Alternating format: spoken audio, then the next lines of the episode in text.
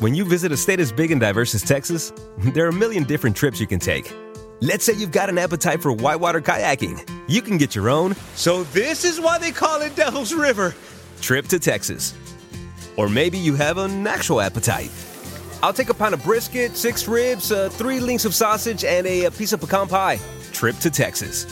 Go to traveltexas.com slash get your own for the only trip to Texas that matters. Yours. Con Verizon, mantenerte conectado con tus seres queridos es más fácil de lo que crees. Obtén llamadas a Latinoamérica por nuestra cuenta con Globo Choice por tres años con una línea nueva en ciertos planes al Nemer. Después, solo 10 dólares al mes. Elige entre 17 países de Latinoamérica como la República Dominicana, Colombia y Cuba. Visita tu tienda Verizon hoy. Escoge uno de 17 países de Latinoamérica y agrega el plan Globo Choice elegido en un plazo de 30 días tras la activación. El crédito de 10 dólares al mes se aplica por 36 meses. Se aplica en términos adicionales. Se incluye hasta 5 horas al mes al país elegido. Se aplican cargos por exceso de uso. Hola, ¿qué tal? ¿Cómo les va? Bienvenidos sean todas y todos ustedes. Yo soy Felipe Cruz y este canal se llama El Philip. Oigan, historias, bueno, por lo menos yo digo que están padrísimas. Todas las historias que presentamos aquí y que no son mías, son historias de los famosísimos cantantes, pintores, locutores, este, actores, actrices. Hablamos de todo un poco, de todo, de todo. Ahora sí que nadie se nos va y nadie se nos escapa. Miren, vamos a seguir con la línea de los villanos. Ya ven que hablamos apenas de Doña Catalina Krill, de doña María Rubio, que en paz descanse. Bueno, pues resulta que hoy vamos a platicar de otro villanazo, pero villanazo que daban miedo, de verdad, de esos villanos que decía uno, ay, nanita, que no me lo encuentre yo en la calle porque este señor ha de ser una calamidad y no nos vaya a gritar nuestro precio. Bueno, pues miren nada más, la carrera artística de este personaje no, no, no, se dio de una manera tan, tan, tan atropellada, si ustedes quieren, pero finalmente se preparó y logró ser uno de los villanos consentidos y favoritos de la época de oro del cine mexicano. Estamos hablando de don Carlos, Carlos López Moctezuma. Oigan, a lo mejor el nombre van a decir, ay, ¿ese quién es? Cuando ustedes vean la foto de este personaje van a decir, claro, era condenadote, nos hacía sufrir y nos tenía al borde de, de, comernos las uñas ahí en el sillón cuando veíamos todas estas películas, haciendo sufrir a todo mundo que se le ponía encima. Pero don Carlos tenía una realidad en su vida y hoy se las voy a platicar, así es que los invito a que nos acompañen. Dicen por ahí que León no es como lo pintan y ahorita les voy a platicar de qué trata esta historia. En el caso de, de Carlos López Papá, pues resulta que el señor tenía su buen dinerito. ¿Por qué? Porque era un abogado y era un abogado de, miren, de los buenos. El señor tenía un puesto ejecutivo en Ferrocarriles Nacionales de México, que en aquellos años, con don Porfirio Díaz eh, como presidente, Ferrocarriles de México era la empresa número uno en México, número uno, bueno, Pemex y, bueno, no, no existía Pemex, ¿no? Pero bueno, petróleos y, este, y los ferrocarriles eran lo que dejaba aquí en México, ¿no? Para, para aquellos años.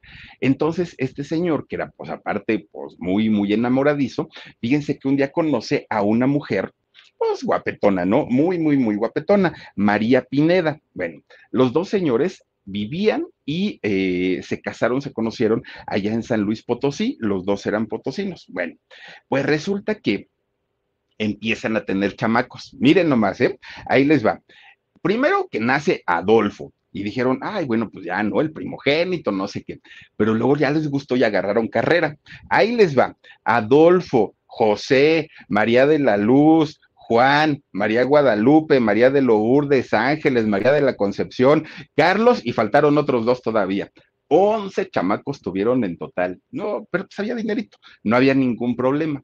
Los tenían bastante, bastante, este, pues, pues digamos, cómodos. Pero resulta que Carlos, el, que fue actor, Carlos Jr., pues resulta que eh, ya nace aquí en la Ciudad de México, porque la familia se tuvo que venir para acá eh, a vivir. Entonces, de los once hermanos, diez potosinos eh, de, San Luis Potosí y únicamente Carlos nace en la Ciudad de México. Bueno, dice Vivianita Quintanar Flores, dice, eres maravillosa, por eso me encantas, Filip. Besos. Vivianita, muchas gracias, gracias, gracias. No, bueno, oigan, pues resulta que Carlos, eh, el, el, hijo, el chiquillo, era el más chiquito de todos, ¿no? De todos los hermanos, era el junior. Entonces, los papás lo trataban como príncipe el chamaco, ¿no? Y el chamaco se hizo un escuincle travieso, berrinchudo, consentido. Miren, él nomás señalaba con el dedo ¿qué quieres, mijo? ¿No? Juguetes, lo que tú quieras, todo se lo compraban en aquel momento al chamaco. Además, pues él, se sentía diferente porque él era el único chilango, ¿no? Todos los demás, pues eran, eran potosinos. Además, el sueño del papá, de, de mm, el papá de estos muchachos, resulta que era justamente que todos sus hijos fueran profesionistas como él. Él decía, yo tengo dinero para mandarlos a la escuela y con ese dinero que, que, que, yo gano, pues mis hijos van a tener una educación perfecta en colegios de paga, ellos no van a padecer absolutamente de nada, dijeron los papás. Pues todo, digamos que todo estaba bastante, bastante bien. De repente, oigan, estalla la Revolución Mexicana a correr todo mundo. Y no había manera de transportar tantas tropas, ¿no? Y, sobre todo las tropas del pueblo, porque el ejército finalmente, pues sí tenía sus medios de transporte, pero los revolucionarios pues simplemente no. Y Ferrocarriles de México en aquellos años era una empresa enorme, enorme. Había vías para tren en prácticamente todo el país. Entonces los revolucionarios ven una posibilidad en ferrocarriles para poder trasladar todas las tropas para los diferentes puntos a donde iban a viajar. Entonces, pues toman prácticamente la empresa y se queda sin trabajo el papá de Carlos, ¿no? Que era el de, los ejecutivos. Y entonces empiezan como a tambalearse porque decían, ¡Ah! pues ahora, cómo mantenemos a 11 chamacos. Bueno, pues resulta que de repente un día el, el, tumban finalmente a don Porfirio Díaz agarra el poder Francisco y Madero, este, este presidente. Francisco y Madero, pues de alguna manera, pues empieza a negociar, ¿no? Para que la revolución terminara. Oigan, pues finalmente Francisco y Madero apoya la causa de la revolución y resulta que entonces, ahora sí, con un permiso extendido, los revolucionarios utilizaban ferrocarriles para, para todos lados. Entonces, eh, resulta que de esta manera el, el papá de Carlos no pierde su trabajo, conserva, él, él, es Francisco, era don Francisco y Madero, ¿no? Expresidente de México. Bueno, pues resulta que no pierde su trabajo, pero era muy riesgoso y muy peligroso trabajar pues eh, para una empresa que estaba sumada al, a, la, a la causa de la revolución. Pero finalmente todavía conservaba, pues hasta cierto punto, su estatus, ¿no? Como él como ejecutivo, como, como eh, persona importante de ferrocarriles. Bueno, pues finalmente pasa el tiempo y de, alguna manera tuvieron a una familia normal, entre comillas, y, y, a diferencia de muchas otras familias que vivían en México y que se vieron de verdad muy afectadas, el caso de la familia Moctezuma no, no fue tanto. Pues finalmente ellos estaban este, trabajando, sacando su dinerito. Bueno, pues miren, llega el momento en el que termina ya finalmente el movimiento armado, termina la revolución y toda la, infraestructura de ferrocarriles queda dañadísima, toda, pues imagínense, bombazos, balazos y todo, quedó todo destrozado, prácticamente todo, todo quedó muy mal. Poco a poquito le empiezan a meter dinero para tratar de recobrar sobre todo el orden. Bueno, la familia que en verdad ellos nunca, nunca perdieron su estatus, empiezan a ir a la escuela. Todos los chamacos, imagínense, los 11 escuincles, ahí van. Y entran a, las, a una de las escuelas maristas de aquí de México, que las escuelas maristas son escuelas religiosas en donde prácticamente combinan la, la escuela eh, académica con la escuela religiosa. Entonces, pues van combinando la parte de la fe con, con la parte de, de la educación. Entonces, fíjense nada más este señor, el papá de, los 11 muchachos, quería ver en ellos que le entregaran un título universitario, los 11, y decía, si son hombres, si son mujeres, no me importa, yo quiero hijos profesionistas. Y sí, los grandes dijeron, bueno, pues órale, no vamos a complacer a mi papá, él nos ha apoyado siempre pero siempre hay uno rebeldón. Y entonces resulta que, fíjense nada más, para ese momento esta familia vivía a un costado de lo que hoy es el Museo de Cera de la Ciudad de México, en la colonia Juárez, por la zona rosa. Por ahí vivían muy cerquita, que de hecho eran vecinos ellos de Doña Dolores del Río. Doña Dolores vivía en la calle de enfrente. Bueno, pues ahí, ahí se la pasaba, ¿no? Jugando en, en, estas calles de la colonia Juárez. Iban a la escuela y todo, sin, sin mayor problema. Bueno, Pues resulta que Carlos, Carlos Moctezuma, el actor, cuando empieza a ir a la escuela, que pues imagínense, muchos niños de aquella época no, no, no tenían posibilidades de estudiar por la falta de dinero. Estos niños iban y a escuelas privadas. Bueno, pues resulta nada más para que se den una idea. Uno de sus compañeritos de, de, la escuela, ahora sí de pupitre, ¿no? Eh, ahí en la, en la primaria, fue nada más ni nada menos que un chamaco llamado Adolfo López Mateos que al paso de los años, este muchachito, Adolfo López Mateos, llegó a ser eh, presidente de la República Mexicana de 1958 a 1964. Fue presidente y fue su compañerito de, de, de la escuela de Carlos, ahí estudiaron. Bueno, miren, ellos no vivían mal. Y, en realidad los muchachos, los hijos, no querían o, no tenían la necesidad de trabajar, ellos tenían absolutamente todo, pero Carlos siempre fue el rebeldón, ¿no? Como era el más chiquito, fue el más consentido, y entonces él, miren, empieza a vender todo lo que le llegaba a sus manos. Se, de repente sacaba las cosas de su casa, que si la fruta pica todo lo que le llegaba a sus manos empezaba a comercializarlo. Y de esa manera, Carlos, aunque su papá tenía posibilidades económicas, nunca pidió nada, nunca. O sea, él decía, no, yo me pago mis cosas, ¿no? No, no estuvo como atenido a que sus papás le dieran o a que sus papás, pues sí estuvieran al pendiente de él, jamás. Él solito hacía todo lo posible por mantenerse sin, sin necesitar nada. Bueno. When it comes to family vacations, there are a million different trips you can take. you can get your own trip to Texas. Or if you prefer a vacation from your family, you can always get your own leave the kids with grandma trip to Texas. So go to traveltexas.com slash get your own for the only trip to Texas that matters. Yours. Una vez que termina la primaria, la secundaria, cuando ya tiene que entrar a la preparatoria y con ello empezar a, ya tener claro lo que iba a estudiar, lo que iba a lo que se iba a dedicar, él elige la carrera de administración. Y elige esta carrera porque su papá le había dicho, si tú estudias esa carrera, yo te puedo meter a ferrocarriles y ya ves que nos está yendo muy bien. Entonces, pues yo creo que con eso pues vas a poder vivir bastante, bastante bien. Y Carlos dijo que sí empieza a estudiar la licenciatura en administración y fíjense que la terminó.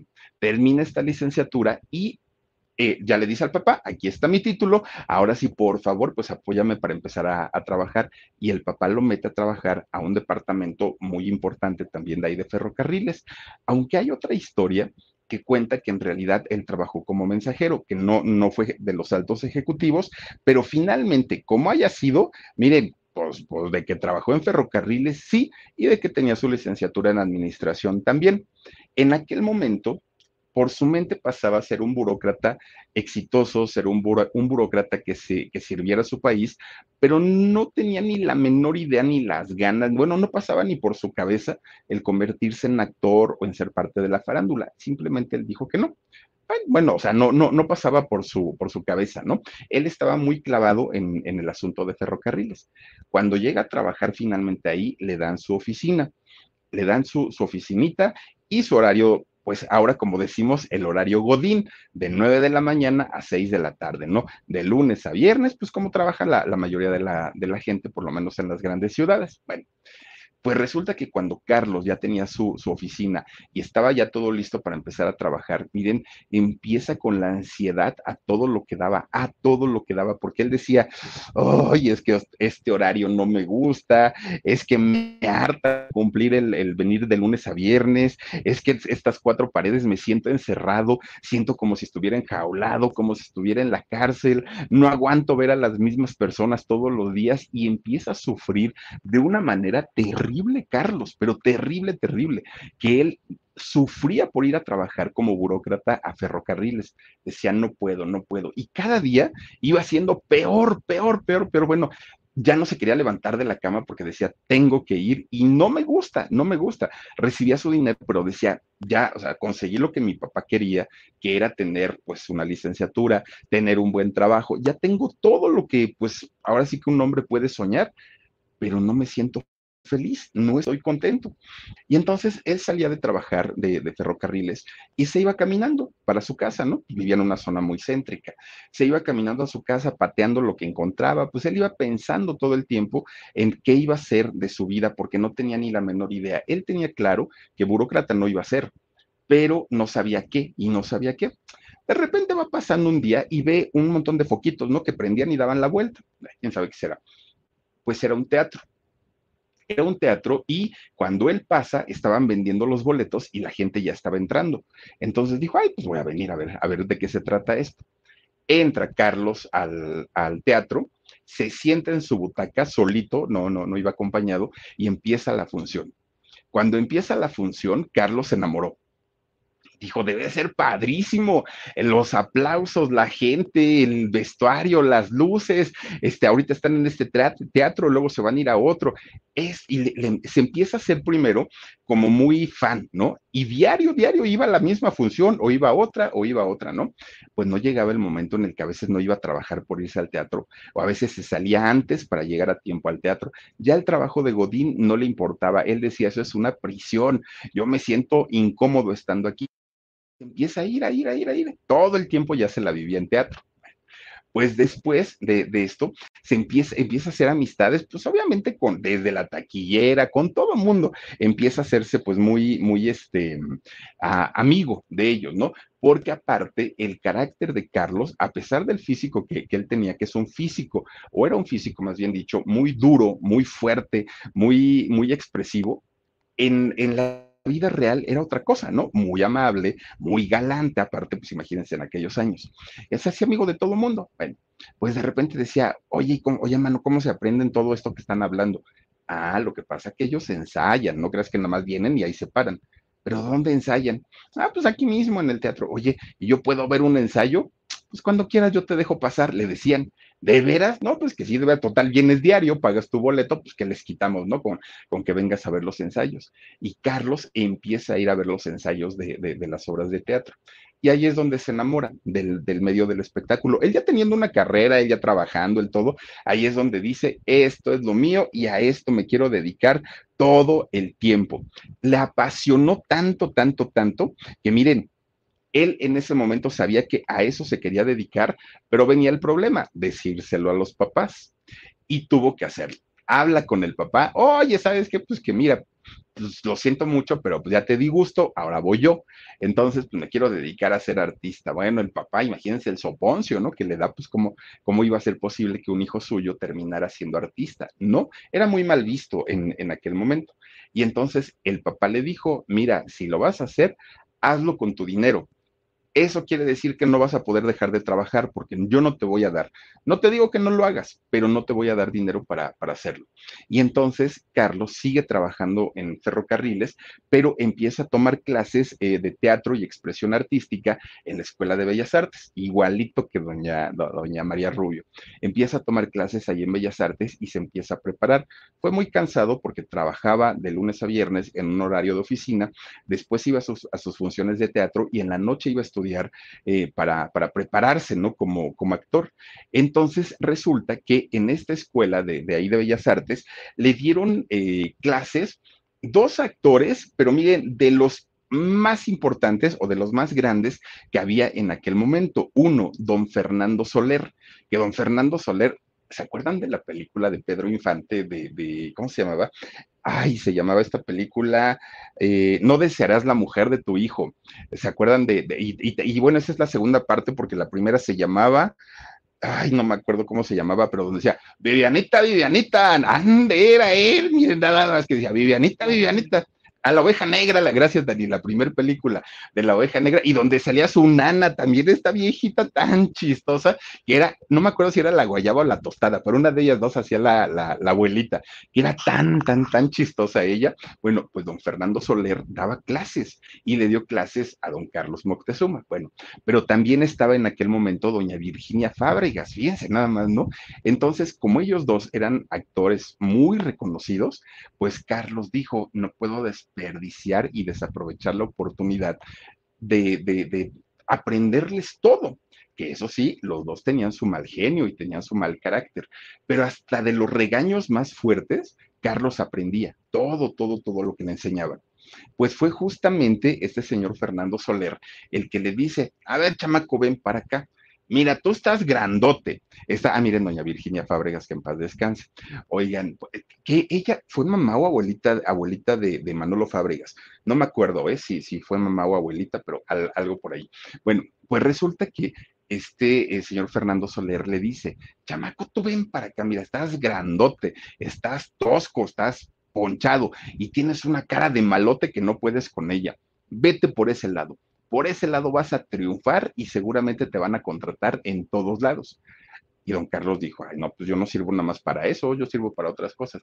Sí, le dijo este don, don Soler, pero resulta que si tú te vas por el lado que te estoy diciendo, te va a ir mucho mejor, porque tiene, fíjense que decían que tenía ojos grises, don, don Carlos Moctezuma. Dice, con esa mirada que tienes, con esa cara fuerte, dura, de malo, de machote y grandote que estás, te van a contratar en todos lados si lo haces de esa manera.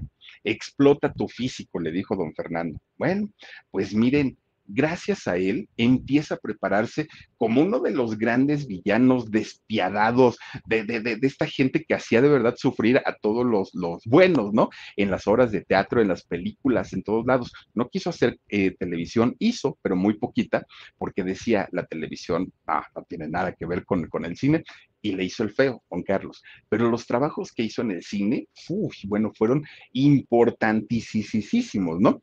Fíjense que después que eh, estuvo ahí en Bellas Artes, empieza a trabajar en una compañía de teatro que se llamaba Expresión, eh, Orientación, perdonen ustedes, se llamaba esta eh, compañía de teatro, empieza a trabajar con ellos. De hecho, ahí estaba Julio Bracho, ¿no? Que por cierto, primo de Dolores del Río. Estaba doña Isabela Corona también ahí trabajando con, con ellos y durante cuatro años estuvo haciendo teatro Carlos eh, Moctezuma. Y obviamente en estos cuatro años él se preparó, ¿no? Todo ese tiempo le dieron las tablas para presentarse en un escenario, para hacerlo, para no equivocarse y para experimentarse finalmente. Bueno, lo que él quería en realidad era eh, pues, pues hacerse de un nombre como actor, era lo que él quería, no como villano, como actor. Y fíjense ustedes que finalmente sí logra debutar en una obra de teatro que se llamaba Antígona. Y en esta obra, que fue en, en esos años, fue muy, muy, muy exitosa. Gracias a esa obra, bueno, y de hecho ahí, justamente cuando trabajaba ahí, conoce a una muchacha guapetona, muy, muy, muy actriz también, y de hecho ella era de Aguascalientes, Aguascalientes, Josefina Escobedo. Y de hecho, cuando la conoce, que también fue actriz de la época de oro del cine mexicano, cuando la conoce, le echó el ojo. ¿No? Pero doña Josefina decía, ay, no, este señor ha de ser muy malo y qué tal que me pega y no, no, no, no, le hizo el feo, doña Josefina decía, no, no, no, no, para qué me voy a relacionar ahí. Pero don Carlos ya había puesto el ojo, él ya no se lo quitó, él dijo, en algún momento me tiene que hacer caso esta chamaca. When it comes to family vacations, there are a million different trips you can take. You can get your own trip to Texas. Or if you prefer a vacation from your family, you can always get your own leave the kids with grandma Yay! trip to Texas. So go to traveltexas.com slash get your own for the only trip to Texas that matters. Yours. Y don Carlos se enamoró perdidamente de ella, rapidito, rapidito. Pero fíjense que eh, esta Josefina, pues no, ella nada más no, no lo pelaba, pero era tanta la insistencia de Carlos que Josefina le dijo, lo más que puedo hacer por ti es darte mi amistad. Eso es lo más. No pienses más, allá porque no lo va a ver. O sea, no me gustas, no quiero estar contigo. Ahí, como amigos podemos funcionar. Pero don Carlos ya estaba, pero miren, ella, la veía como su mujer, como su esposa, ¿no? Pues, ¿qué creen? Al final de cuentas, la logra convencer, se hacen novios, se casa con ella y fue su única esposa, su única esposa. Fue su pareja hasta prácticamente que, que los dos perdieron la vida. Bueno, que por cierto, eh, Josefina ya era, era, más famosa, de hecho, que, Carlos. Ella ya había hecho cine, Carlos hasta ese momento todavía no, pero finalmente, pues al pasar el tiempo, Carlos fue más famoso que, ella. Pero bueno, se casaron, ¿no? Ya casados tuvieron dos hijos. Fíjense nada más que eh, eh, estos hombres se convierten, bueno, este matrimonio se convierten en papás, pero además también se convierten en grandes actores de la época de oro del cine mexicano casi no trabajaron juntos. Era muy difícil verlos en, en una película o en una obra de teatro, como que los dos se daban sus espacios y se daban su, su lugar, ¿no? Y fíjense, muchas, muchas parejas de, de, aquellos años ponían como condición en sus contratos que si contrataban al hombre, contrataran a la esposa o al revés. Pero resulta que ellos no, ellos siempre trabajaron por su cuenta, trabajaron por su lado y quizá ese haya sido también parte del éxito de su matrimonio, el no verse tan, tan, tan constantemente. Bueno, pues para aquel momento, eh, cuando, cuando este, su esposa ya era una, una figura de, del cine, todavía don Carlos como que le faltaba un poquito, no terminaba como de concretar todavía su carrera en cine. Y en aquel momento se juntaban varios chavos, ¿no? De, de esa época que todos querían destacar, todos querían ser eh, personas importantes justamente en el, en el cine de aquel momento. Gente como don David Silva, como don Gabriel Figueroa, ¿no? Este fotógrafo tan importante, como Emilio Indio Fernández, todavía en, aquellos años antes de despuntar con todos sus éxitos, don Pedro Armendaris, todos estos muchachos se juntaban, fíjense, como para, para buscar oportunidades y buscar posibilidades. Lo que quería, eh, lo que querían todos era una oportunidad para demostrar sus talentos. Bueno, pues finalmente a don Carlos López le llegó su gran oportunidad con un papel, miren, chiquititititito, en una película que se llama El látigo, un papel en realidad muy pequeño, pero Carlos para aquel momento, a ver, dice, tienes un, a ver, espérate, Beatriz Constanza Rodríguez, tienes una seguidora, Philip, que era su tío abuelo. Ay, no sé quién seas, pero bienvenida. Muchísimas, muchísimas gracias por estar aquí con nosotros. Y mira, estamos con todo el gusto del mundo recordando a tu tío abuelo. Fíjate, nada más hicimos por ahí un, un trabajo de investigación para contarles absolutamente toda la vida de este personaje, de este actor que ahorita lo estamos descubriendo, ¿no? Todas las facetas que tuvo y todo lo que hizo por el cine mexicano. Muchísimas, muchísimas gracias. Ojalá no nos dijeran su nombre para poder saludarla, pero a mí me da muchísimo gusto que aquí nos acompañe. Oigan, pues en esta película del, del látigo, en realidad fue un papel muy pequeño que le dieron a don Carlos, pero él ya no, él no era un jovencito, ¿eh? tenía 29 años, ya era un hombre maduro, ya era un hombre casado a esta película de Látigo le vinieron ya otras películas de, de mayor importancia y además que tu, tuvo él una participación mucho más grande. Bueno, pero siempre como villano, siempre, siempre, siempre, ¿no? Porque él, él se daba cuenta, pues, que como villano era, era padre, ¿no? El, el, trabajo y el, el, resultado final de las películas, en donde la gente se daba cuenta de las reacciones, que la gente en el cine empezaban luego, luego a, cuchicharse, ¿no? Ay, este señor tan malo, ay, este señor hizo no sé qué tanto, ya, pero, genera, pero finalmente estaba generando una reacción en, en, las personas, que era finalmente lo que él deseaba. Hasta que llegó Los Millones de Chaflán, que fue ya su primer protagónico, en donde él puede demostrar, pues ahora sí, su calidad histriónica, y en esta película ya él se convierte, pues prácticamente en una figura no solamente conocida como, como actor de reparto, no, ahora ya llevaba el peso de un protagónico en aquel momento. Bueno, miren, él, eh, pues, eh, cuando se casa con, con, Josefina, que para ese momento ya tenía 31 años, tampoco estaba tan chavito y sobre todo por la época, porque en aquellos años, acuérdense que se casaban a los 17, 16, las, la, las niñas a los 14, 15, era muy común en aquel momento para don Carlos haberse casado a los 31 años, obviamente pues ya era una persona adulta, ¿no? Pues ya decía, bueno, ¿y para qué se casa? Pues el señor ya va de salida en aquellos años. Hoy, bueno, es la edad perfecta para, para casarse. Pues miren, Carlos con su esposa Josefina, una de dos, o eran muy discretos los dos, muy, muy, muy discretos, o de verdad eran un matrimonio ejemplar, porque resulta que no se les conoció un solo escándalo, una sola infidelidad, maltratos, lo que normalmente conocemos con los matrimonios, sobre todo en personas públicas, con don Carlos no. Y miren que le rascamos, le rascamos, le rascamos, ¿no? Para ver si, no, no, no, no. Resulta que el señor era una, una, persona amable, que era un caballero, que trataba muy bien a las mujeres, que saludaba a todo mundo, que se llevaba bien con todos. Y bueno, uno puede decir, a ver, sí está padre, pero algo debe de tener por ahí medio oscurón. Pues no, fíjense que no, ni de Josefina, ni tampoco de don Carlos. Tan es así, fíjense ustedes que todos sus compañeros del medio, del gremio, al principio, pues le tenían miedo por, por pues por el aspecto, y, y, no por feo, ¿eh? no, no, no, o sea, por el aspecto como, como de pocos amigos, como de estás enojado, como de estás muy serio, como de no te me acerques.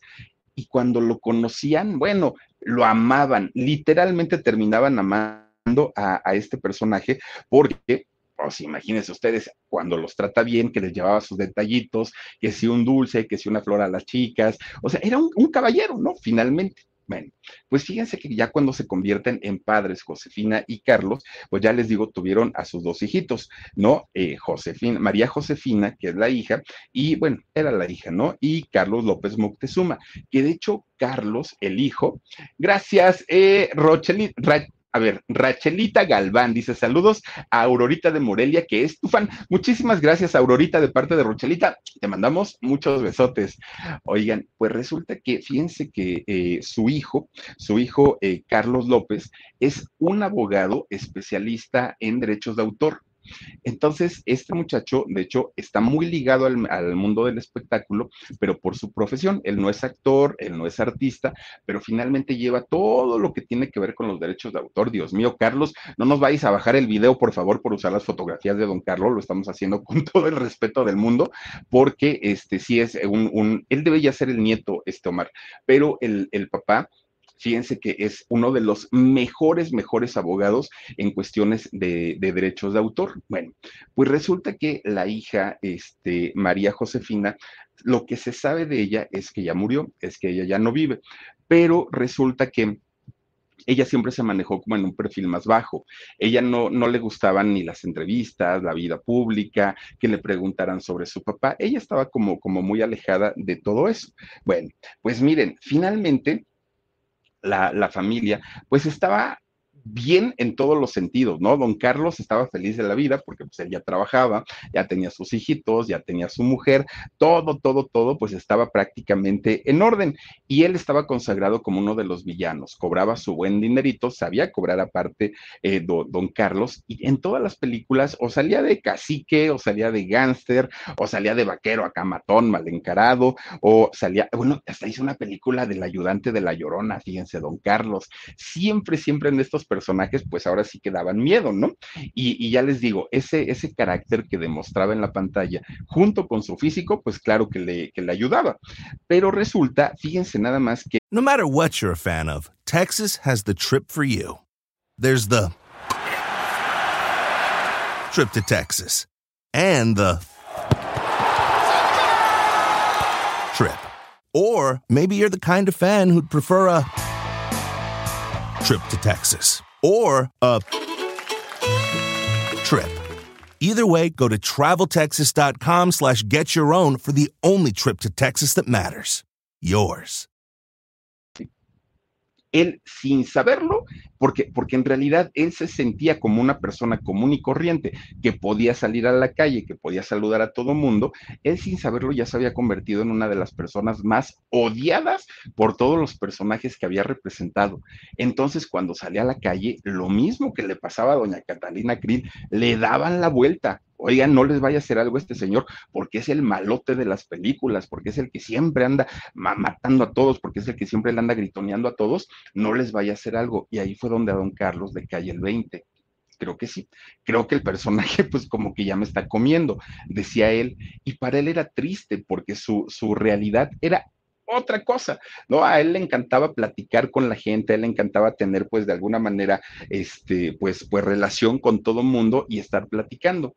Pero además de todo, en el cine también se echó sus dos, tres eh, enemigos. Fíjense que el trabajo de don Carlos Moctezuma era tan bueno, tan bueno, tan bueno, que de pronto se robaba, los, se robaba los protagónicos. Es decir, por ejemplo, hubo una película que hizo Jorge Negrete con Gloria Marín cuando eran eran pareja, se llamaba en, en, Canaima. Y esta película, los protagonistas eran justamente Gloria Marín con Jorge Negrete.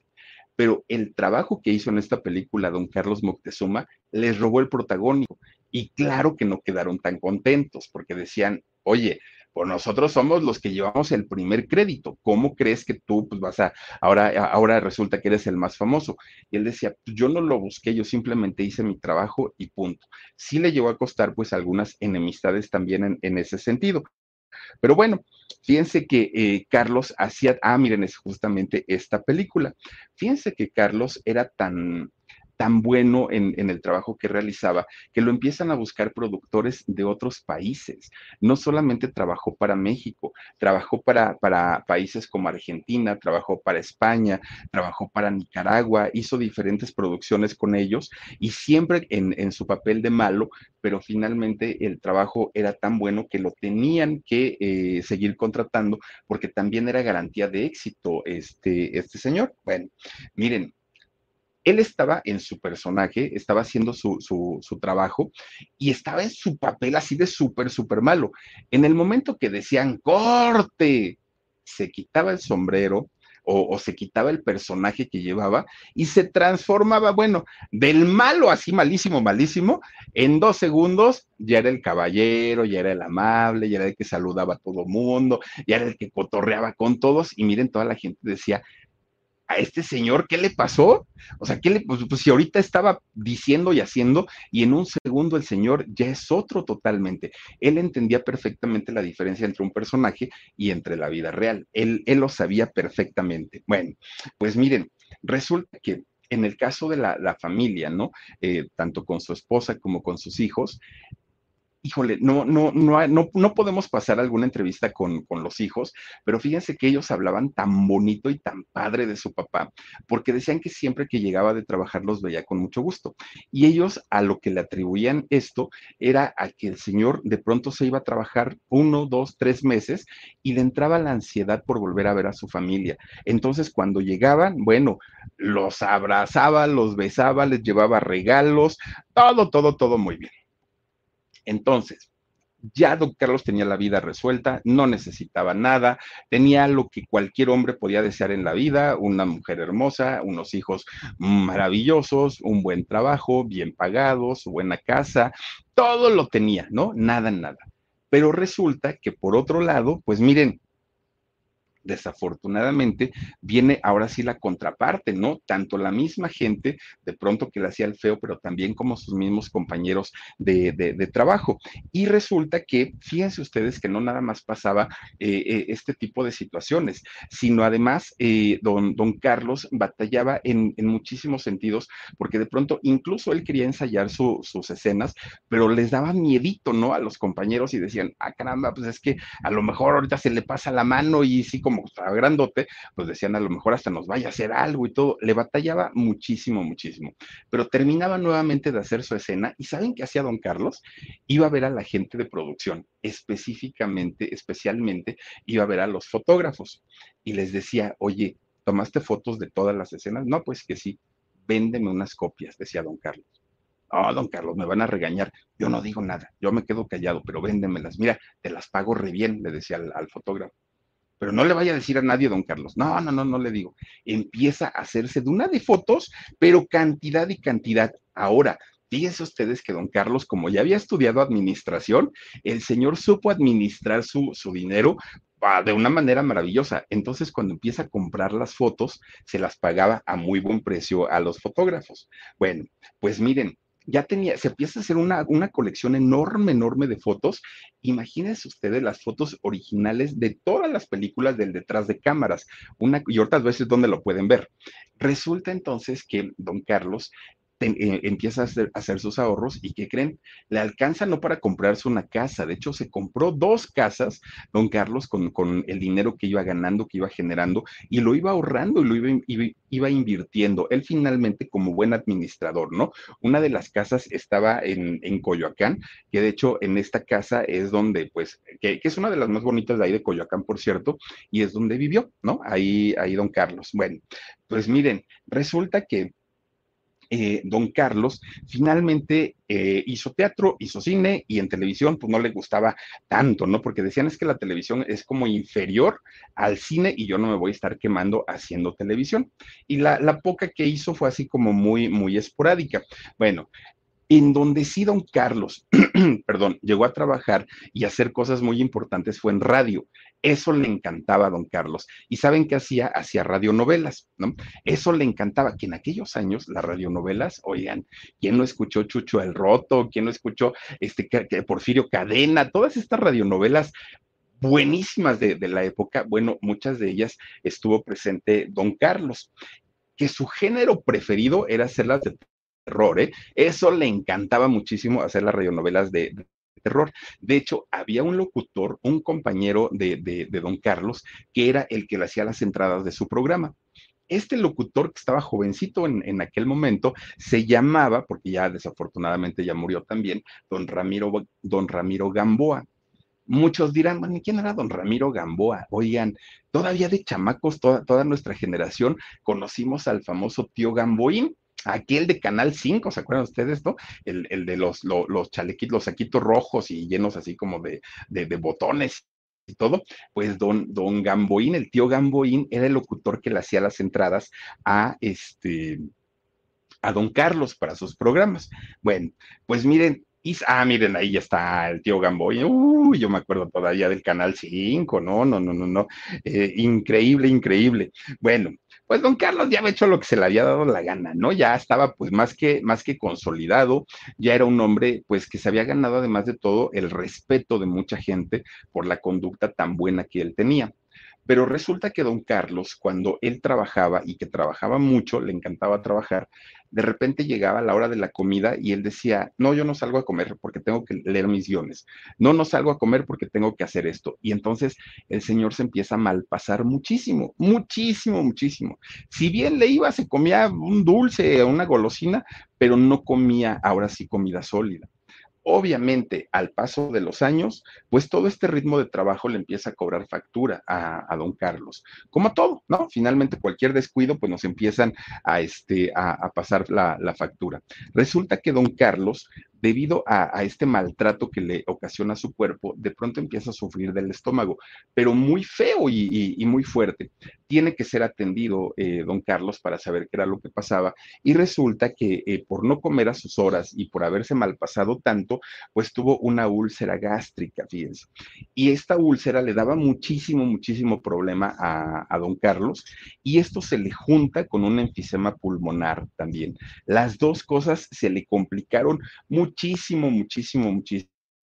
Ellos, como ya les decía, vivían en Coyoacán, ¿no? La familia, sobre todo con su esposa Josefina.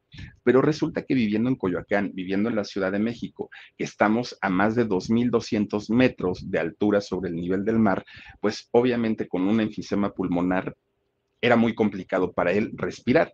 Entonces, eh, su esposa Josefina le dice, ¿por qué no nos vamos a vivir Aguascalientes? Yo soy de allá, allá tengo familia, hacemos una casita y pues allá nos podemos quedar. Mira, cuidamos pollitos y pues llevamos una vida de campo, alejada de, alejados de la, de la ciudad, de la contaminación, del tráfico. No, no, no, pues mira, vamos a estar sin ruido, sin bullicio y respirando aire puro. Y entonces don Carlos aceptó. When you visit a state as big and diverse as Texas, there are a million different trips you can take. Let's say you've got an appetite for whitewater kayaking. You can get your own, so this is why they call it Devil's River, trip to Texas. Or maybe you have an actual appetite. I'll take a pound of brisket, six ribs, uh, three links of sausage, and a, a piece of pecan pie. Trip to Texas. Go to traveltexas.com slash get your own for the only trip to Texas that matters. Yours. Se fue a vivir con su amada Josefina para allá, para Aguascalientes, y claro que les sentó maravillosa la vida por allá, don Carlos, ¿no? Otro ambiente, otro clima, padrísimo todo pero resulta que sus problemas de salud ya estaban muy avanzados, mucho, mucho, muy avanzados. Tenía 70 años, un hombre realmente joven a los 70 años, eh, cuando un 4 de julio del año 80, 1980, desafortunadamente, don Carlos López Moctezuma pierde la vida y pierde la vida por un infarto agudo al miocardio, ¿no? Que obviamente era consecuencia del enfisema y de esta úlcera. Todo, ahora sí que todo se, se complicó. Este hombre, como había sido un hombre amable, sencillo, eh, buena persona en la vida real, oigan, mucha gente de su gremio, desde gente de, del staff, de cine, de, teatro, estuvieron presentes en, su, en su velorio. Muchos lloraron su partida, mucha gente extrañó muchísimo a don Carlos porque él se dio a querer durante toda su vida, ¿no? Pues miren, él fue sepultado en la Ciudad de México, en el Panteón Jardín, aquel panteón que, bueno, eh, pues yo creo que resguarda los restos de muchísimos famosos, muchísimos, y sobre todo de aquellos de la época de oro del cine mexicano. Pero ¿qué creen?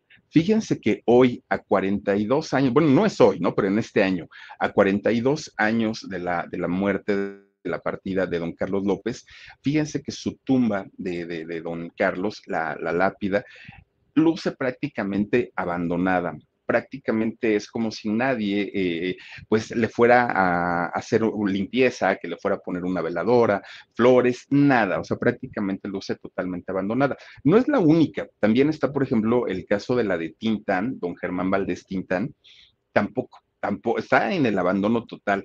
La de don, don Oscar Ortiz de Pinedo está pues prácticamente en lo mismo, ¿no? Está como, como en el abandono y esa ya tiene tiempo, Mar, esa, esa, foto. Las actuales, pues ya está, luce en, el abandono, ¿no? A diferencia, fíjense que de, otras, como obviamente la de Pedro Infante, que también está ahí, la de Jorge Negrete, la de Blanca Estela Pavón, bueno, miren flores y están muy, muy, muy, muy adornadas y muy bonitas hasta el día de hoy, pero la de Don Carlos pareciera que nadie va a verlo. No sé si vayan o no vayan, pero sí se ve bastante, bastante descuidada eh, la, tumba de, de Don Carlos. Ahora, ¿qué con su amada Josefina, su única esposa. Ella murió en el año de 1997 es en ese momento cuando ella pierde la vida. Y pues miren, de esta manera, pues este matrimonio sí estuvieron juntos hasta que la muerte los separó. una, una, esposa solamente fue la que tuvo, un esposo fue eh, el que tuvo el caso de Josefina y pues vivieron felices porque no se les sabe absolutamente nada más. Ahora, también en el caso de Josefina está sepultada en el Panteón Jardín, no junto a, su esposo, pero ella eh, se encuentra en el mismo, está muy cerca, de hecho, de la tumba de, don Carlos. Y lo que sabemos es que su hija Josefina, como ya les decía yo, también ya, este, ya perdió la vida, pero no, no encontramos el dato en qué año o en qué momento o bajo qué circunstancias perdió la vida su, su hija. Ahora, de los 10 hermanos de don Carlos, se sabe que también todos ya, bueno, ninguno de ellos vive, y pues miren, él era el más, este, el más pequeño, entonces imagínense ustedes, ¿no? El que sí vive es Carlos Hijo, el abogado. Él sí, el abogado en derechos, eh, es el que sí todavía, este, pues, vive, y no solamente vive, fíjense que toda esta colección de fotografías que él le compró a la producción de todas las películas donde trabajó, cuando el hijo de, de don Carlos empieza a revisar todo lo que había dejado su papá, pues se va de espaldas, porque era prácticamente un museo todo lo que encontró eh, ahí en su casa. Y entonces su hijo dijo, va a ser muy complicado que yo le dé mantenimiento a todo eso. Y yo creo que mi papá lo hizo con una intención y era mostrárselo algún día a la gente. Bueno, todo lo que él encontró, absolutamente todo, fíjense que lo, dona a, a, la Universidad Nacional Autónoma de México.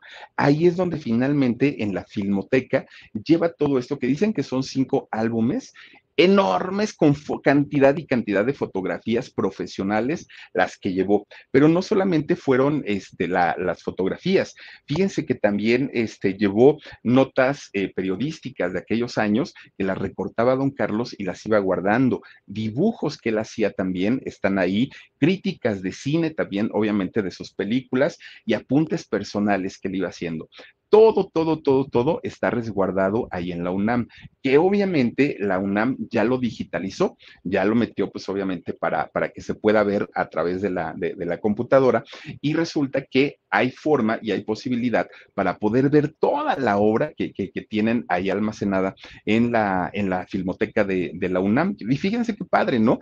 Que, que el hijo haya decidido donarla, porque ni siquiera la vendió. Donó todo este material para poder compartirlo con el público, porque él dice, mi papá trabajó para el público y el público merece ver lo que mi papá pues hizo, logró y consiguió estando en vida. Y ahí en la filmoteca es donde ustedes pueden ver todo, todo este material. Oigan, un actor que hizo más de 200 películas, nada más imagínense, haber hecho tantísimas, tantísimas, ya lo coloca como uno de los grandes.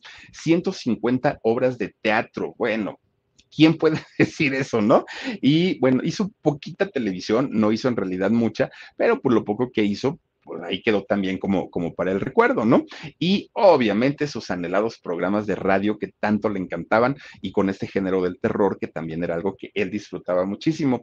La, Academia de Artes y Ciencias de México le entregó tres premios a Ariel por, obviamente, pues sus, personajes de malo, de villano que él tenía y es reconocido hasta el día de hoy como el rostro de la maldad, aunque en realidad, fíjense nada más, pues estas dos caras que él presentaba ante el público, ¿no? Porque finalmente él para las películas era el más malo de todos los malos, pero en la vida real que era un pan de Dios. Fíjense nada más lo que son las cosas, ¿no? Y hay quienes parecen un pan de Dios y en la vida real, bueno, pues ni quien nos aguante. Pero en el caso de Don Carlos, pues un, un tipazo y eso a cualquier persona que lo conoció así se expresan de él hasta el día de hoy.